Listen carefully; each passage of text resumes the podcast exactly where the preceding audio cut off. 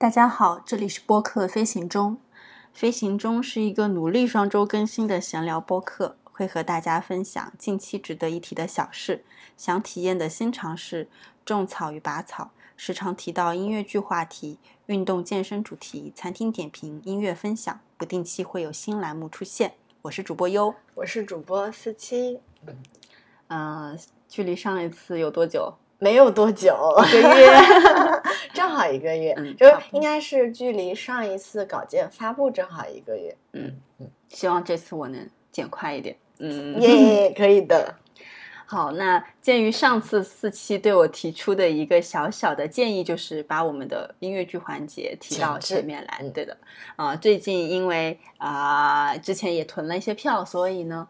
呃，相关音乐剧的体验有两个，一个是昨天我去看了我所看的第三场那个妙侃音乐剧品鉴音乐会。嗯，然后这次是另外两位歌曲呃作曲家的作品，然后这一次是在那个上海音乐厅，就是在人民广场那边那个凯迪拉克上海音乐厅。我第一次去这个场地，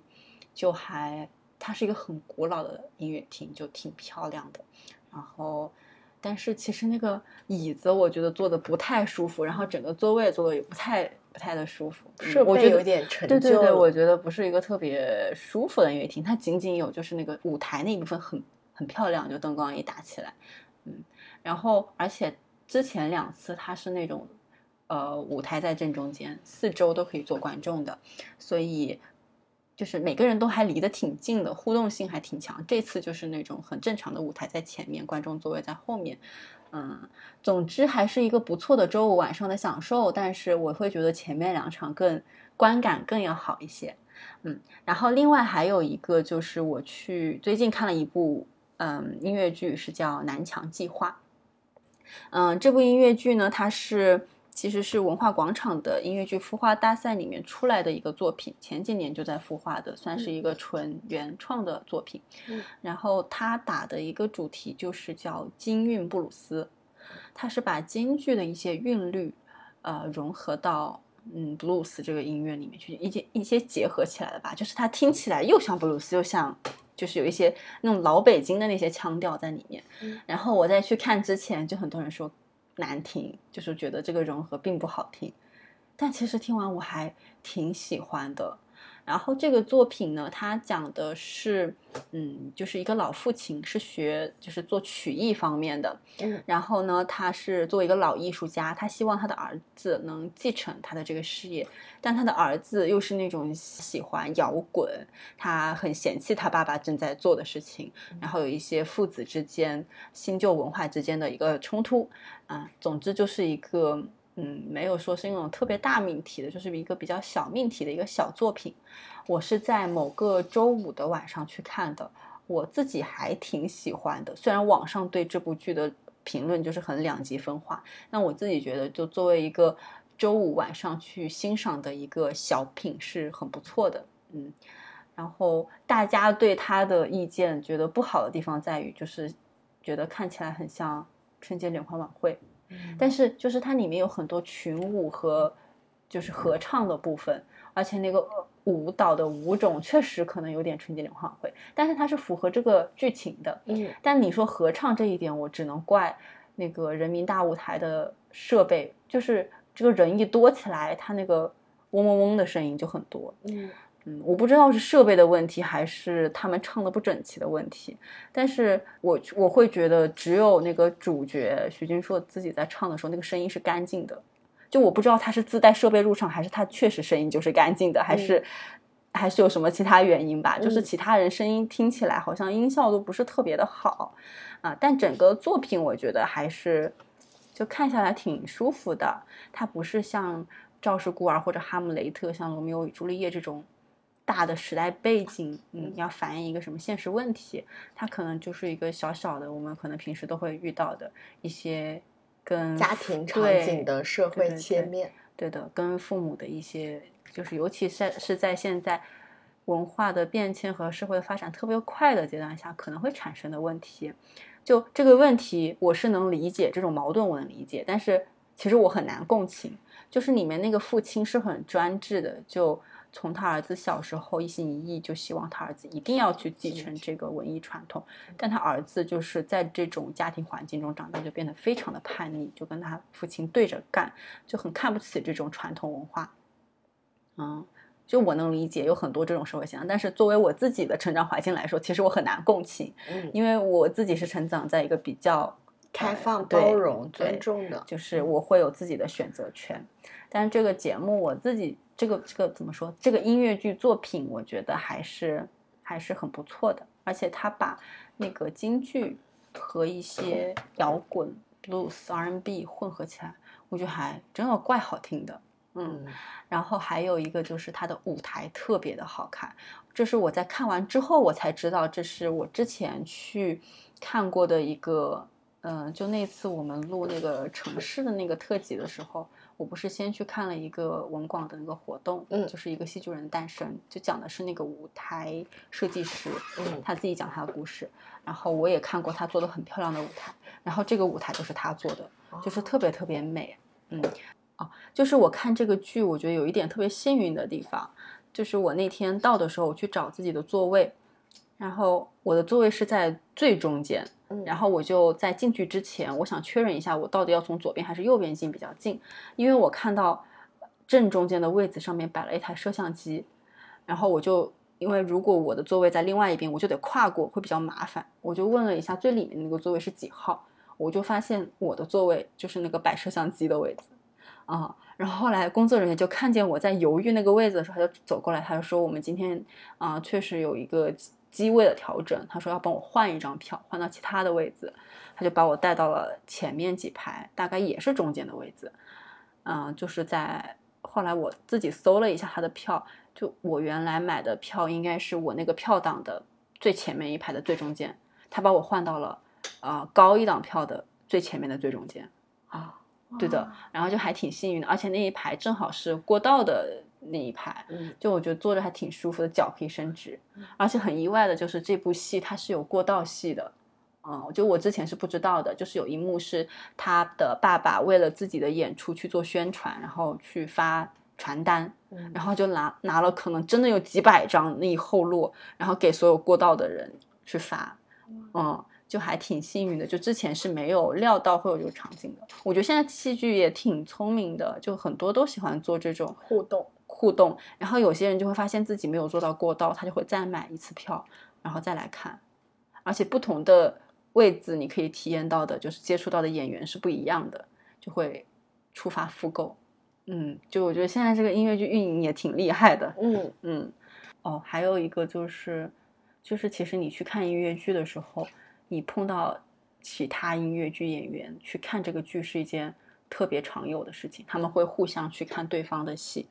然后我那天那场应该是去了五个音乐剧演员。我是怎么知道有演员来的？就是在中场休息的时候，我会看到很多女生长枪短炮的对着某一个位子在拍，我就知道肯定是有明星来了。但是我无法精准的定位那个位子，然后人也实在太多了，我就出去上卫生间了。然后等我回来的时候，可能那个人就是招架不住那个摄影，就他可能就离开了。但是他在所有人都已经做好了之后，灯光暗下来一点之后，就一群人一起走进来。呃，当然我那个时候我也不知道是谁，我问了旁边座位的人，他们也不知道是谁。但我后来实在是太好奇了，网上回家去查了一下，然后里面这四个走进来的人中最有名的应该应该是阿云嘎，嗯，然后但他其实走进来他是全副武装，戴了帽子、口罩，然后黑衣服什么都全都是黑的，但是从背影看过去，还是觉得是个帅哥，就从体态比例来看，嗯这一定是个明星，就不是那种普通人。普通人和明星之间还是有些差别的。嗯，嗯，哎，我比较好奇，就是这个剧为什么叫南墙计划？南墙是那个不撞南墙的，，对，就是这个孩子，呃，他就是一个很怎么说呢？倔强，对，倔强、很叛逆的，他就一直想去撞南墙，然后坚持自己的道路。就里面有一句歌词叫“我把南墙撞了，撞的还挺疼的”。嗯就是他大概就讲的是一个他自己去撞南墙的，与那种旧的文化和思想冲撞的一个故事。嗯，嗯，原来真是这两个字，还挺贴切的。对的嗯，就这是一个小作品，但是我觉得你也不需要看的每一部作品都是那么有深意。就星期五晚上来看看这样的一个小作品，挺好的。对呀，嗯，那大家说它像春节联欢晚会，是不是说它整体的呃舞台设计和嗯、呃氛围就是比较合家欢的那种？嗯，其实舞台还好，但是嗯，主要是那个舞蹈有点像，它有特别多群舞的地方，嗯而且它那个舞的舞种有一点春节联欢会，就是像春节联欢晚会的那个开场舞那种风格的。嗯，嗯就是这样。从就是从两边舞台大大规模的那种演员一起跑进来，然后对，一起合唱哦，这种的，确实，嗯，合家欢，还不错，我觉得挺好的。嗯嗯，好，那呀，音乐剧环节到这儿，好，好，我们嗯、呃进入什么？哎，那刚好也想问一下，就你接下来现在接下来计划要去看的音乐剧是什么？感觉可以有预告环节。啊、预告环节，哎，可以有。嗯啊、我想想，应应该最近的一个是是一个话剧作品，在文化广场，好像是一个以色列剧团的，叫《多余的人》。嗯这也是我第一次在国内看外国剧团来的那个戏剧作品。嗯，对的，它好像，罗密欧朱丽叶不算吗？嗯，《罗密欧朱丽叶》，你指的是法国版的？呃，就是你在国内看的那我个我在国内看的是阿云嘎演的。哦，嗯，然后今年他们是法国剧团来演，但是嗯这个剧我觉得它的故事挺普通的，嗯，没有老套。对挺老套的，所以我没有特别感兴趣。然后这个票抢的非常的激烈，因为它相当于是原嗯原版的，对，就是疫情之后第一个来中国演出的大的这种外国剧团的作品，嗯，嗯就抢的挺厉害的。然后，嗯，我就没想着去凑这个热闹。嗯然后我看我买的这个，其实它应该不是一个特别特别有名的作品，票也没有很贵。多余的人。嗯，那具体是讲什么，我还真有点记不清楚了。它只是在我的日历上，所以我最近看了一下。啊、这个应该是在下下周还是什么时候会去看？哦，我具体时间我也不太记得了。嗯，这是一个话剧作品。然后，嗯，再就是，啊，我还买了一张票，但是具体时间我有点不记得了。就是这部音乐剧作品，就是其实它之前好几年前我就听说过了，但它的名字让我丝毫没有买的欲望，就是叫《灵魂摆渡之永生》。它但是《灵魂摆渡》是一个非常受好评且长线有影响力的网剧 IP 是吗？好像是的，有这么好像是有电视剧的，但我没看过。特别火的。呃，就就是这个题材是我完全不感兴趣的。就嗯他之前其实我在文广都看到过他的广告，就看起来好像是个古装，是不是古装啊？我不知道，还是那种魔嗯幻、奇幻之类的。幻主题对吧？然后这是我完完全全不感兴趣的嗯，但是为什么我买呢？就是我之前不是去参加文广的那个音乐剧大赛的那个嗯公演和决赛嘛，嗯在他的公演现场有一个选手就唱了这个剧里面的一首歌，我觉得嗯特别好听。然后那段时间我就一直就单曲循环那首歌，简直就是太好听了。嗯然后我就后来看了一下，大家说这个剧里面的歌都很好听，并且那个主唱的唱功也很过关。然后我就第一次抛弃剧情，就就买了这部剧的音乐片的票。到现在我都不知道它讲什么，我看了它的简介，我也没大看懂是讲什么，因为我平常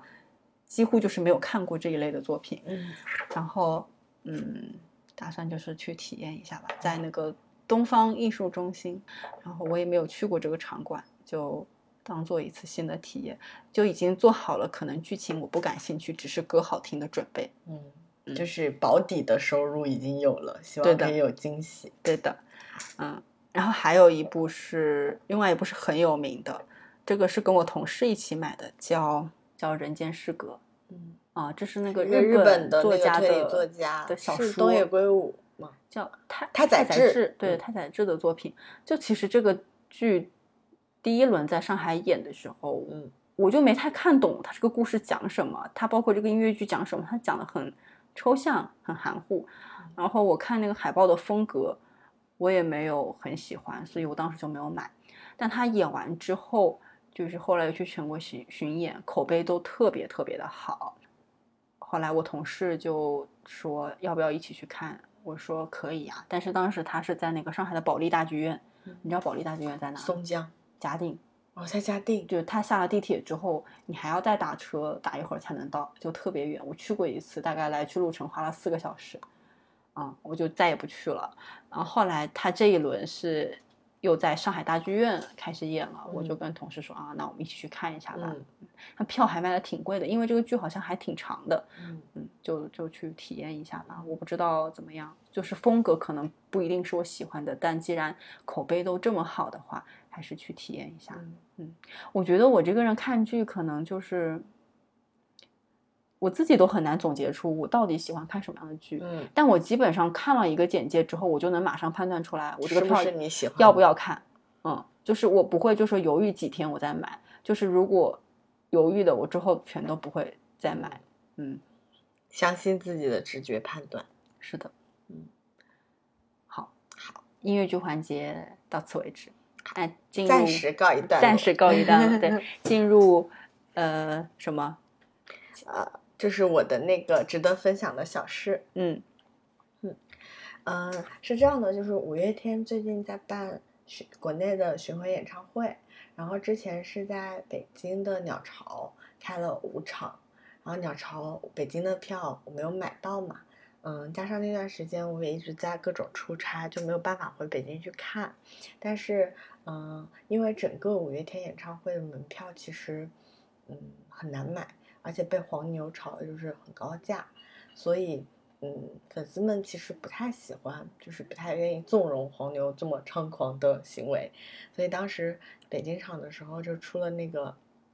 场外零元蹦迪门票，就。嗯，鸟巢对面不就水立方嘛？它整个中间是一个大的那个北京的奥林匹克广场，会有很大空地。啊，当时北京场的时候，就有很多人带着野餐垫、零食、饮料，然后喊上自己的朋友，一起在场外听着蹦迪。对，嗯，我就觉得蛮有意思的。就呃，后来我就试着，因为五月天接下来的场次是杭州的，我也没有买到。嗯，我就认真的抢了一下武汉场的。武汉场是刚好是端午节那几天，就是六月二十二、二十三、二十四，原定是三场。然后因为武汉的票实在卖的太火爆了，然后五月天单独为武汉加了一天，是二十五号，跟一张都没买到。然后并且大概可能七八个朋友一起买，也是一一张都没有买到，全部都是秒没。嗯，尽管如此。还是就是还是决定回武汉碰碰运气，就万一开场的时候门口有黄牛在临场抛售呢？对，或者是嗯，他那个票其实嗯中间好像有补开过一轮，就是少量的票被放出来，应该是在是会统一在二十三还是二十四号的早上还有一轮抢票，所以就总觉得有希望，就先买了回武汉的票，嗯。可是五月天，呃，在武汉的演唱会第一天出了一个非常有名的事件，就是冲场，是不是？对，有几个黄牛一起带着那种液压剪刀，把整个的钢丝网的围栏剪断，然后大批的粉丝冲进了那个武汉五环体育中心的场馆，然后最后主办方报警了，然后还把就是能抓到的黄牛拘留了。端午节我买的回武汉的，呃票，没有买到提前的，因为我提前不能请假，所以我最早只能买二十二的，二十二也没买到，我买了二十三号回去的票，然后就想去看二十三号晚上的那场五月天演唱会，但是这个黄牛，嗯，带着粉丝冲冲破那个围栏的这个事件发生在第一天演唱会晚上，就是二十二号的晚上。所以二十三号那天晚上，整体的保安人手可能也就增加了三倍吧，三到五倍，就水泄不通，然后层层把关，并且找不到黄牛，看不到黄牛的身影，所有的黄牛都在子里面待着。对，就是他们都，就算应该是仅有的黄牛，都躲得远远的，躲到了离场馆非常远的什么地铁站附近的地方，完全找不到。因为当时我其实是不不太想买黄牛票的，我觉得如果当天的那一次。呃放票没有抢到的话，那就去场外听听好了。但是呢，嗯，当时我对象有一个发小跟我们一起去的，他是五月天骨灰粉，且六月二十二号那天，二二十二号那天是他生日，他就特别想在三十岁生日的时候看亲眼看一下五月天演唱会，所以呢，我们就到处找黄牛。帮他想想找想找黄牛帮他买一张票，然后我们可能就直接在外面等他把他送进去这样子，找不到，啊，最后大家就只能一起在场外面，因为也带好了其他的装备嘛，就比如说露营的那种折叠椅啊，瑜伽那个野餐垫啊，然后零食啊、饮料啊也都准备好了，那没办法呗，就铺在外面开始听呗，蛮精彩的，很神奇的体验。就最开始我们是在呃，因为武汉五环体育场在一个非常偏，它单独有一站地铁，它在整个汉口区的西北角，就相当于武汉的远郊。那个地方呢，就是可能地价也非常便宜。你想啊，武汉现在平均市区房价是两万块钱左右一平，就是在这一轮跌之前两万块钱。那个武汉体育场附近的最新的房子大概七八千块钱一平，你想是有多偏？那个地方就在体育场门外建了大片大片的草坪，全部都长满了粉丝和他们的野餐垫，然后还有各种很有意思的是那种做小生意的，就比如说卖应援棒啊，然后卖那个五月天的纹身贴呀，然后呃编头发，因为五月天的粉丝的代表颜色是蓝色，是那种。深蓝色就是海军蓝，然后就有那种编头发的，这样这样这样这样，对，就是编头发的。然后我当时就想着，反正我们也没有办法为票花什么钱了，毕竟黄牛都找不到人嘛，能花一些周边的钱就花一些周边的钱，就买了应援棒，然后纹身贴、编头发全部都上了，在外面啊开始了。就我们最开始做的那个片区呢，嗯，我感觉是一个非核心粉丝区。就大家专注在吃吃喝喝上，嗯，和露营，就是和作为一个背景音乐，对，就只是背景音乐在那放。我就想啊，这个浓度感觉有点不太够啊，好像大家专注度都很低，一点都不沉浸式。然后这个时候就发现，在右手边，就是我面向体育场馆，在我前面右手边有一块地方，他们有那个荧光棒花海、应援棒花海。所有人整齐划一的挥，就像有什么组织一样。我就想，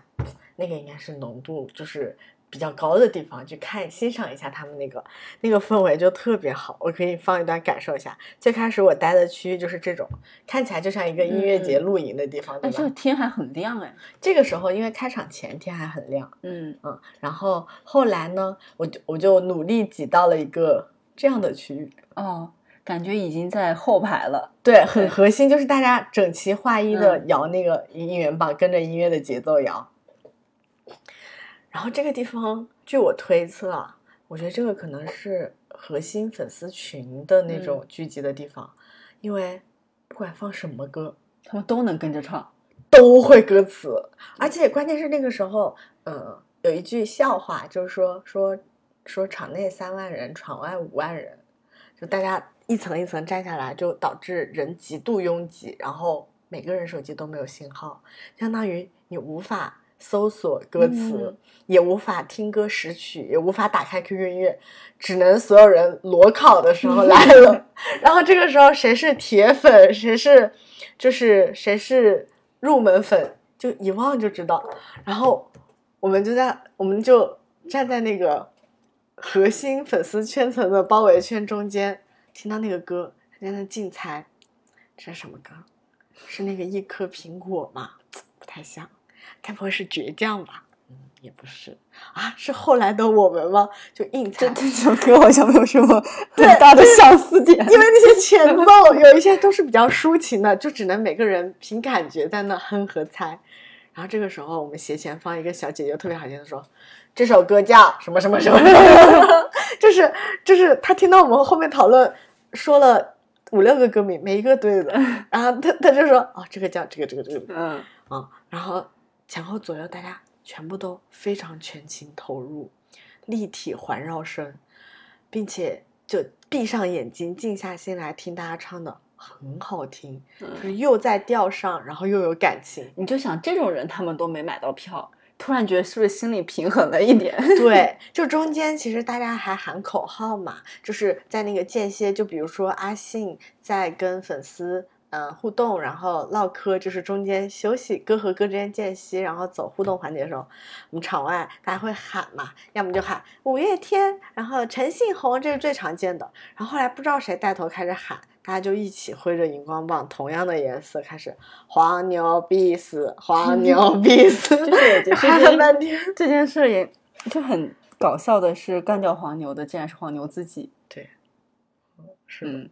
因为那天真的一个都没有，嗯，因为前一天他们冲来了，所以整体听下来就觉得，并且他那个官方应援棒就是所有人会一起整齐的变颜色，就是场外也是也是他们自己买的是吧？，对，我以为是进场会发呢。进场应该是会发，场外是要靠买的。然后你猜这个应官方应援棒多少钱一个？两百差不多吧，一百五左右。嗯然后它最厉害的是，所有的应援棒只要是这种就是官方一百五一根的，它会同一时间自动的变颜嗯色。我在网上看到是有个小程序，有人自己拿回家之后，就那个小程序上面点颜色，自己可以在家变。对，然后那这种情况下就跟整体的那个配歌曲的配合特别妙。嗯比如说阿信在唱《玫瑰少年》的时候，然后应该有几千根应援棒吧，就全是那个玫瑰红色。然后唱那个拥抱的时候，可能就都是蓝色，然后或者粉色、黄色、白色，就整齐划一。然后大家前后的一浪一浪的声音和应援棒，然后在武汉的晚霞、晚风和就是慢慢星星一点一点出现的那个时候，就觉得真好啊，就很嗯像那种，嗯，可能有点像高中或者大学的操场，然后大家一起住校，然后可能校庆或者运动会的夜晚，让大家在一起唱自己喜欢爱豆的歌，就觉得挺美好的。嗯而且整体就是，我觉得是一次很特殊的体验。就嗯，因为以前虽然我也有过演唱会的经历或者什么的，但是整体像这种，比如说。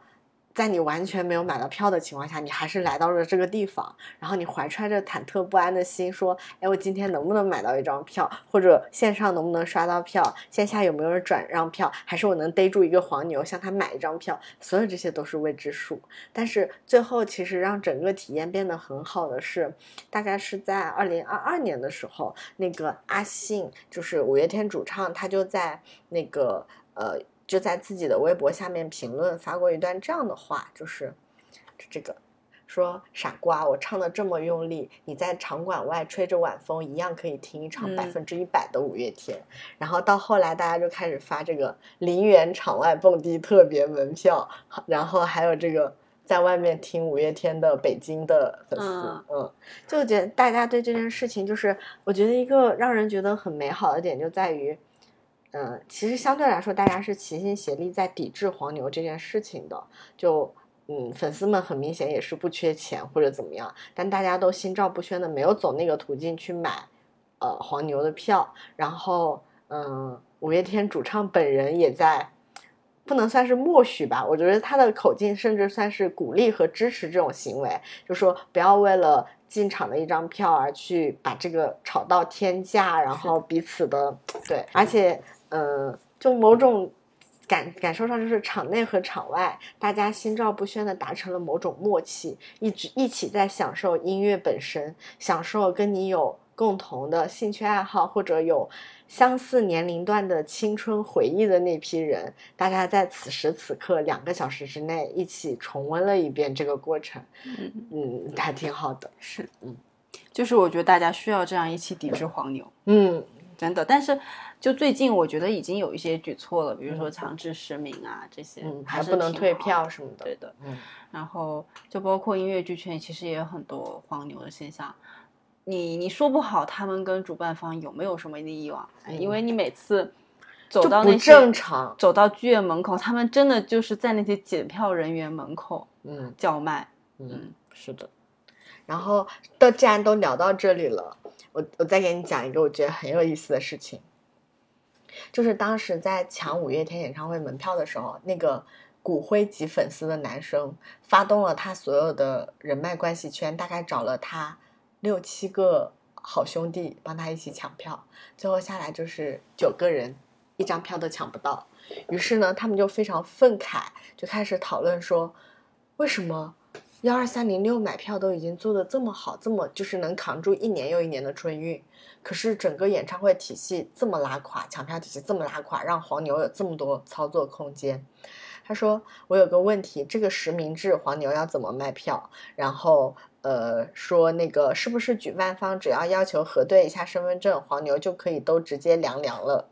然后另外一个人就说，举办方估计懒得这样弄吧，如果弄得太严了，那像普通的转让票都不能转正常转让了，也不是不方便嘛。然后第三号三号帮他抢票的人就说，嗯，我觉得这个问题主要还是要通过入场的时候设立人脸识别的机制，购票信息和人脸识别信息一致，就能把黄牛票筛呃呃筛筛除出来，或者是做到部分杜绝。然后要不就像火车站一样刷身份证进场，就是他们在进场很认真的讨论嘛，就开始征询意见，说如何大家嗯一起把黄牛的这个问题解决好。然后我就发出了一个疑问，我说，呃，我说你们是不是对黄牛的业务形态认知有什么误解，或者说过于单一了？既然这群人都决定去当黄牛了。为么为什么要解决身份证和人脸识别这种如此正规的购票途径才需要面临的问题呢？然后他们说此话怎讲？你有没有你有没有看过那种黄牛奇妙行为大赏？啊，就是那种带你钻下水道什么，然后帮你去吵架。对，网友去迪士尼找黄牛，黄牛带他们插队，一边和被插队的人对骂，一边掩护他们说让我来对骂，你们先进去玩就行。然后还有什么黄牛把保安的眼睛捂着，跟那些人说：“你们快跑进去。”然后就各种奇妙的操作。而且我之前听过一期播客节目，是嗯北京环球影城的那个保安队安保队的负责人的一期受采访的节目，说当时在环球影城试运营和正式运营的前半年内，出过一个比较有名的事件。就是有几波黄黄牛一起组队，然后挖了一个特别长的地道，从环球影城外面一个比较远的地方直通环球影城内部。然后这个地道挖通之后，一个多月才被官方工作人员发现堵上了。他们也统计不到从这个地道到底进来过多少人，就是很震撼。就黄牛的业务形态已经可能真的已经超乎我们想象。其实我觉得你说的前面他们建议的那些技术手段都非常简单。但是大部分来看，购票者黄牛和主办方是三方，嗯，其实这里面只有两方，嗯，就是我们和他们，这是这个利益链条是存在的，嗯嗯，其实很很容易解决这个问题，但是不愿意解决，对，为什么？我已经，嗯，对吧？是的，我已经对大麦网就是失去信任了。因为我是感觉通过现在的这种途径，呃，很多方都会更有利可图，对，所以他们没有任何动力，也没有任何动机，也没有任何必要去解决这些问题。对，我觉得其实作为普通观众来讲的话。嗯，今年会是特别难的一年，因为疫情刚开放，当然大家肯定都是很想去看。嗯，那么我觉得说，呃，其实作为普通观众，我可以再等一等，对吧？嗯，等比如说今年这一波大家都看完了之后，大家肯定，因为其实作为艺人来讲，他过去几年收入也不好，他肯定在将来的几年他会更频繁的去呃举办活动，我觉得之后肯定是有更多的机会的。嗯。所以就今年先不打算凑这个热闹。对，让我们让我期待一下我的爱豆，嗯，能好好健身，好好提升体力，然后提保持业务水平。我就不报他身份证号了，默默祈祷他 对自己严要求严格一点。嗯，是的，嗯，我想就之前。于佳韵不是最近在巡演嘛，然后她来上海巡演就一天，然后我想要不要抢抢票试试。后来我一看，就她也不算是一个一线吧，我觉得，因为我印象中在一九年的时候，我在网易云音乐看到她的 Live House 卖票也就一百八十块钱，然后这次开票最贵的八百块，啊八百八还是多少吧？嗯，在那个静安体育馆，还是叫静安体育中心，就是汶水路的那个，就是是一个中等的场子，还不是那种特别大的。然后我就觉得有点贵，有点犹豫，嗯，结果在开票的时候，我还是去试了一下，就是点开就是没有的，我掐着点，用那个抢菜的时候用的那个秒表，就是啊，嗯，于佳韵现在已经火到这个地步了嘛，嗯，那我后来看他那一场还请了欧阳娜娜去做嘉宾呢，哇，啊那还是赚的，可以，嗯，还没去看，哎，没看成，没事 对，没事等他明年，对，对也希望他飞黄腾达。如果明年卖一千了，那就说明他更火了。对，反正没关系，我的爱豆我明年也粉他，不急 这一会儿。对，我觉得我最喜欢的歌手演唱会我都去看过了，所以没有怎么特别遗憾的，暂且这样。嗯，近最近几年也没有会出现更喜欢的其他的爱豆。我觉得，与其担心能不能买到票或什么，不如操心一下自己的爱豆不要塌房。希望他五年都还能开演唱会。不是，就是在自己还喜欢的期间内，他不要塌房就行了。对，万一我不喜欢他了之后再塌，可以脱 OK 粉的。回踩的。就是不要因为他塌了我 再再不喜欢，就是要在之前。嗯嗯，对对，前后时间关系很重要。对的，嗯嗯，我之前某个喜欢的歌手，就是因为他后来写的歌太难听了，我就不喜欢了。就我们是很严厉的事业粉，对的，不好好搞事业，我们就会取关。对的，可以，好的，那这就是我想分享的小事，就关于看演出的一些趣味体验。嗯，好。我我想分享的是一个最近的一个感受吧，就是嗯它是通过几件小事儿体现出来的。就近段时间我工作都特别特别特别忙，然后我就觉得每天都很累，然后就在应该是两三个星期前，有一天我就是提前给自己报了一个活动，就是 Nike 的手机壳 DIY 的活动。嗯然后这个活动是晚上七点半开始，那这个时间呢，嗯，对于之前几天的我来说，就是还没有下班，嗯但是我就是想去参加这个活动，就为了此，我前一天大概可能多加了一个小时的班，就为了第二天不加班，能准时参加这个活动。就其实那两个星期，我就是每一天都在加班，除了这一天晚上。然后那天晚上我就还是准时去了。其实那那段时间我都特别累，每天工作就是头很疼。但是很奇妙的是呢，就是我觉得我去做完这个手机壳，头就不疼了，可能也就做了一个小时吧。就做这个 DIY 活动，倒也没有费特别费脑子，就是其实很简单的，然后也没有什么需要你很高的创造力，就是做完就回家了。我当时就觉得，好像这个比我回家在沙发上瘫一会儿，要更放松。对，要更放松。所以其实休息不一定是，嗯，就是睡觉或者是躺着，呃，或者什么看电视之类的才是叫休息。我觉得就是一种，嗯，不同状态之间的切换吧。你可能需要去干一点，嗯，你平常不太干的事情，嗯，就是跟你工作或者是什么性质完全不一样的事情。嗯就这一天是我那两周唯一没有加班的一天，但是我觉得他帮我找回了一些力量。嗯然后另外又有一天呢，就是我去无锡和苏州出差嗯，就因为我们出差是需要去很多门店，就一直在路上，然后到了门店还要跟销售人员去沟通，那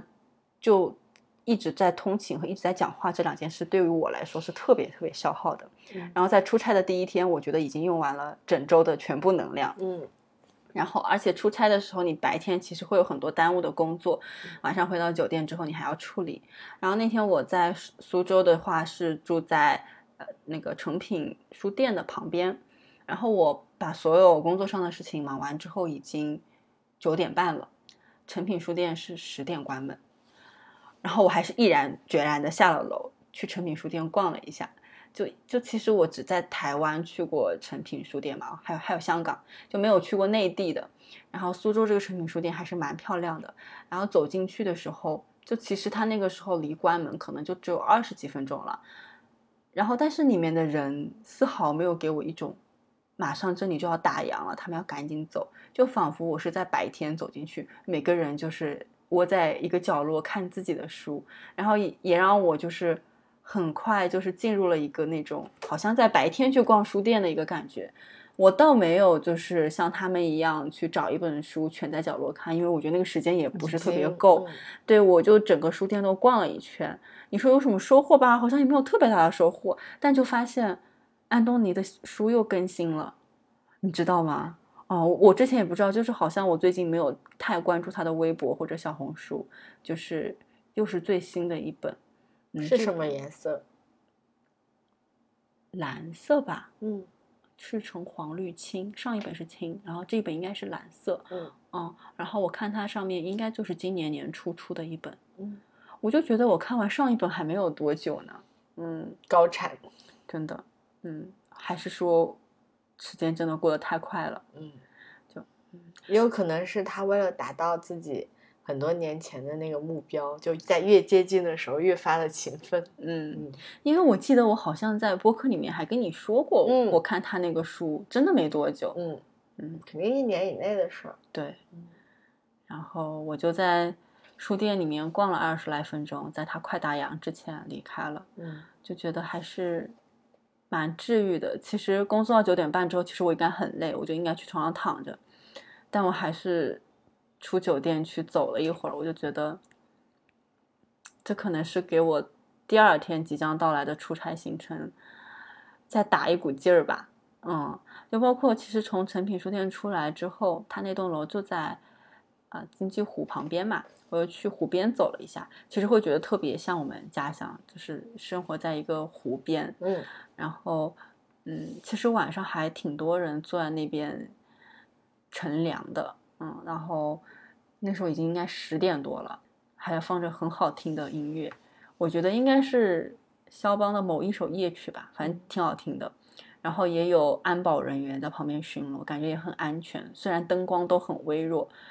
远看都以为那边没有人，但近看其实还是挺多人坐在湖边的。我就在湖边散散步，就感觉又有一些来自家乡的能量注入我身体，就会觉得说啊，真的，其实休息不是你真正的就是躺在那儿，嗯，而是一些你需要一些别的新鲜的能量注入。嗯这个对于我来说，我觉得是特别特别重要的。嗯是的，就对，因为这个跟我刚才就想到说要分享那个种草和拔草的那个点也是很接近的。就我最近，嗯，最满意的一笔购物是我外卖买了一盆绿萝，然嗯后那个绿萝出发点就是因为我最近换工作了嘛。然后我在上一家公司办离职手续的时候，就收到了同事们送的花，嗯，对，然后这些花就后来我就拿那个就是各种小瓶子把它插好，然后就养着。但是呢，嗯，就是这种就是鲜花，其实它大概也就一周左右，嗯。后来我我当时就觉得也是最近工作比较疲惫，我就读到了一段话说。嗯，说晒太阳、冥想、接触自然、运动、早点睡觉，然后也不不暂时不看手机，收拾房间，扔东西、香香薰、蜡烛、干净、鲜花，都是能促进人能量的恢复的。就是你刚才说的这个点，就亲近大自然啊，或者是音乐呀、书啊，就很好嘛。然后我不是等那一批花就是处理了之后，我就想，我还是应该在办公室养一些有生机的东西。那最最方便养的肯定是绿萝和薄荷这种嘛。然后我平常平常每天喝咖啡，嗯，可能会有一些那种透明的带盖子的杯子，然后就每次我最近大概有四五杯都是喝完之后就把杯子盖子都洗干净，然后接一杯清水，然后把那个绿萝移栽两三两三个叶片带珠的那种，然后放在咖啡杯里，然后每个就就排在桌上，就觉得看了非心情非常好。嗯，就就是绿意，然后植物，然后每天看着有点变化，有生机，就觉得还挺好的，嗯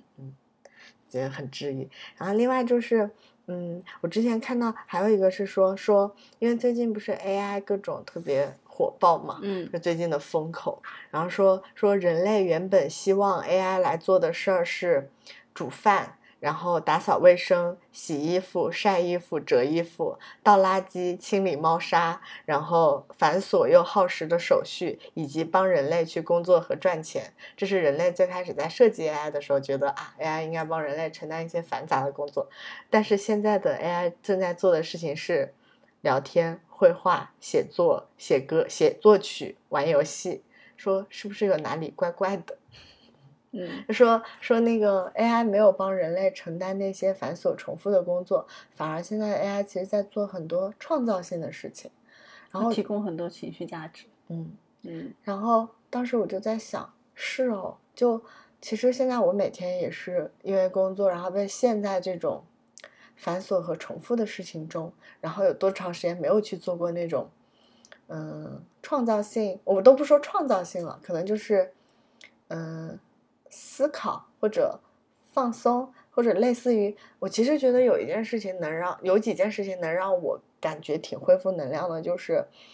嗯，比如说打扫房间的卫生，就把乱糟糟的东西收拾整齐。我觉得整个过程和结果都会让我觉得非常治愈和获得能量。然后另外就是，我觉得写字帖、写字帖是对我而言非常心流的事情。就尤其是写一些什么英文字、英文手写体字帖，或者是古诗词手写体字帖，就那个过程中，慢慢你聚焦在这个字本身，这个字的结构本身，聚焦在这段话的意思上，我觉得能让人把注意力慢慢收回来，收回在当下，就还蛮有帮助的。但是可能距离我上次上一次做这些让我很有收获感的事情，都也已经过去一段时间了。对我觉得生活可能挺需要一些这种。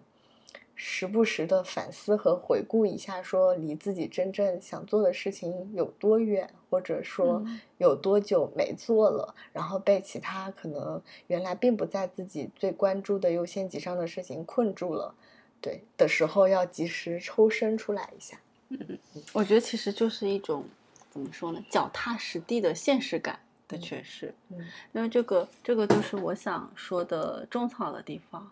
就是我最近看了一本书，叫《消失的城乡边界线》。嗯，然后他是嗯一个杂志的创办者，来记录他创办这个杂志的一些心路历程的故事。嗯，他这本杂志叫做《东北时通信》。嗯。它这个东北指的是日本的东北地区，嗯，食就是食物的食，通信就是通信。然后他创办这个杂志的初衷是他开始是日本的一个在日本的政界，然后当官员，当然他。最后，在日本的一一年的那个大地震之后，他从政界退出，他想做一些能振兴呃灾区、能帮助到当地的第一产业的一些事情。嗯，然后他希望能建立起就是乡村的一些生产者啊和城市的消费者之间的联系。那这个联系，他觉得最好的就是食物，因为。他自己观察到的一点就是，现在的当代人，嗯，他在城市里面生活，因为金钱就是这种货币的存在，其实所有东西，基本上百分之九十九的东西你都可以用钱买到，或者服务你都可以用钱来买到。就人与人之间，嗯，人与钱之间，它是一种怎么说呢？是一种非常容易被替代的一个很脆弱的关系。但是，嗯，其实。他们是很或缺某一些怎么说呢？精神上面的链接的，因为比如说他需要，嗯，在在远久远一点的时候，或者说在现在的乡村，比如说哪家的什么东西坏了，他可能是叫乡亲来帮他修，嗯，然后但是现在的城里面的人，他可能付费请一个工人来帮他修，嗯，然后那么其实人与人之间的连接是很脆弱的，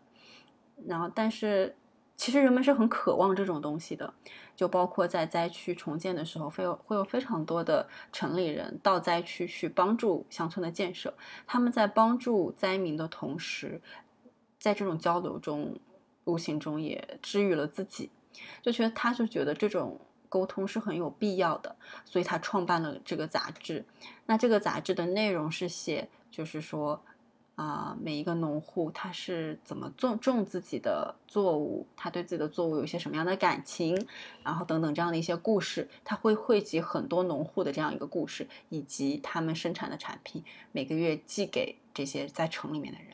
那城里面的人有些就是对这些非常非常感兴趣，他甚至会自发的啊、会来到这个乡村去跟农民一起去嗯干活。然后我记得有一个很深刻的一个例子，就是有一个农民他种的是某一个品种的小南瓜，但是由于种那个小南瓜是很不赚钱的一件事情，就渐渐越来越没人种。但是它是一个很优良的品种，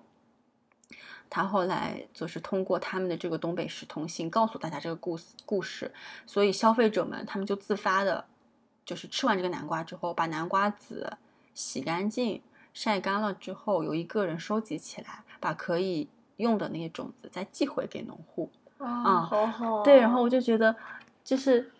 真的是很很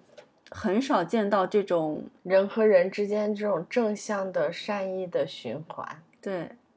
然后我就觉得说，还有一个故事是说到，呃，是有一个农户他遇到了非常严重的自然灾害，然后他们家所有的人手派上都无法拯救地里面的那些作物，于是他就在那个 Facebook 上面发了一个求助的信息，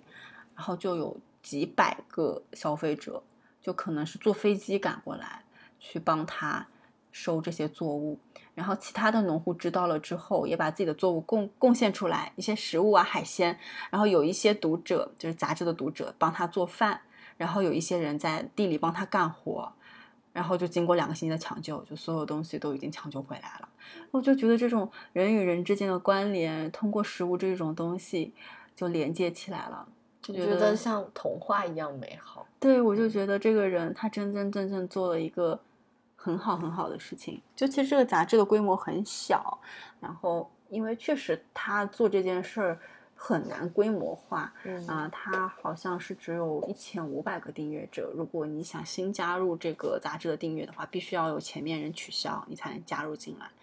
但我觉得它真的是一件特别特别好的事，嗯所以这本书叫《消失的城乡边界线》，他就会希望说，我们不希望这是两个隔绝的地方，尤其像现在，之前还会有很多那种家乡在农村，他逢年过节会要回去，但现在慢慢他们的二代也出现在城市之后，更少的人会到乡村去了，但是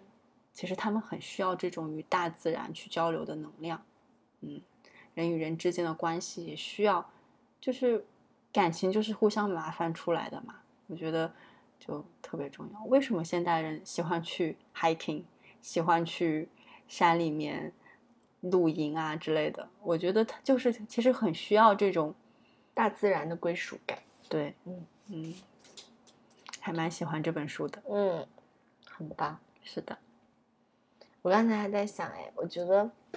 这是发生在日本，就是哪个年代的事情？就现在，哦，嗯，那很好。我觉得这种形式其实通过网络媒介就可能可以做得更大规模。对。但是我觉得像他这样，他其实是在退出政界之后，他想自己做一番事业，他一定不是以赚钱为利益点出发，但是企业都是盈利是最终目的吧。嗯他只是想帮助灾区，在他从政的过程中，他看到了很多呃灾区，呃因为受灾之后的一些困难吧，而且乡村地区基本上是也是目前还是以第一产业为主，他就想做一些帮助的事情。嗯，我不知道他这个盈利会怎么样，但至少治愈了，也帮助了很多人吧。嗯，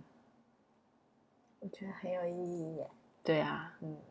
就是我我印象中哈，那个河马也有卖那种卖地的，你有见过吗？就卖一块红薯地、花生地，就这块地之后种出来的作物就是你的。嗯就我觉得有点形式化，就是他以一个高溢价的价格去购买了这块地的作物，但是他好像也没有太参与到，就是是一个噱头，我不知道他怎么就是怎么维系下去的，是不是这个人可能有机会到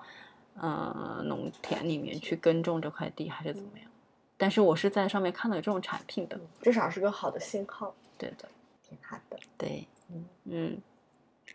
还有还有什么要分享的？啊、我应该没有。我想想，接下来是不是音乐环节？那我讲一下好了，就是，嗯，就是这一次不是去听五月天演唱会的时候，我发现，嗯，本来我也不是五月天的铁粉，呃，骨灰粉。然后另外就是，我当时站在五月天的一众核心粉丝群中间，我就在想，就是现在有哪些歌手，不说演唱会，就是现场是我愿意花钱去听的。嗯，我脑海里蹦出来的几个名字可能是陈奕迅，然后单依纯，你听过他的歌吗？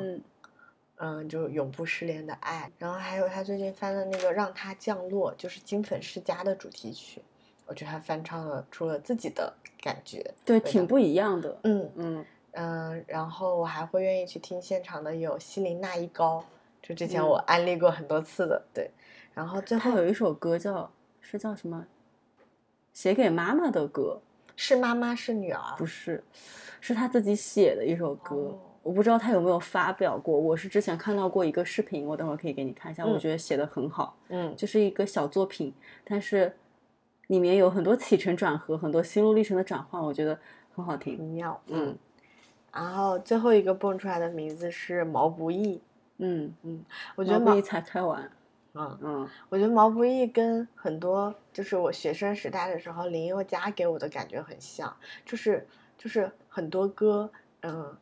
当就是很多年以前，就是那些歌只有林宥嘉开口唱的时候，我会觉得很感动。就比如说林宥嘉当时翻唱那个《成全》，我觉得特别好听。然后毛不易最近翻唱了那个《仙剑奇侠传》的主题曲，一直很安静，嗯，对，嗯。超感人。但他们两个风格很不像，就林宥嘉就是苦情歌很多，但是毛不易是比较就是那平种静真像诚的像在自己写日记的感觉。嗯，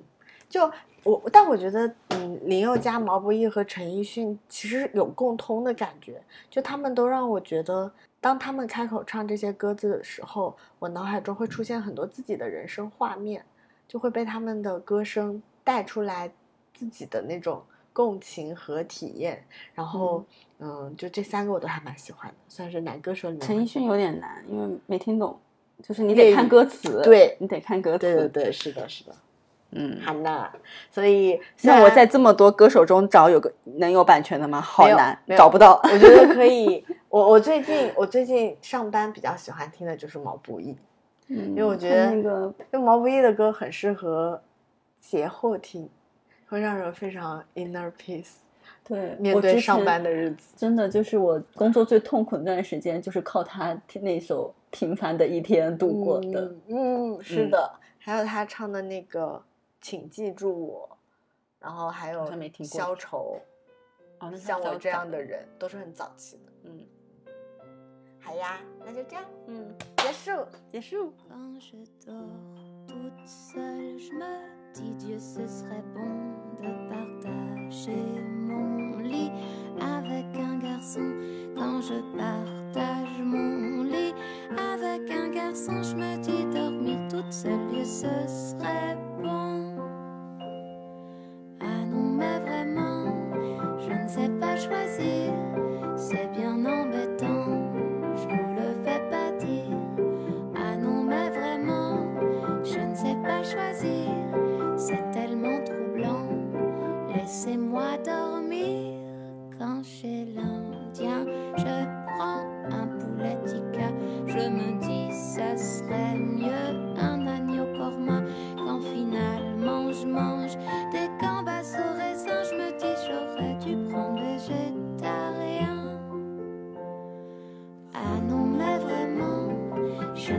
choisir.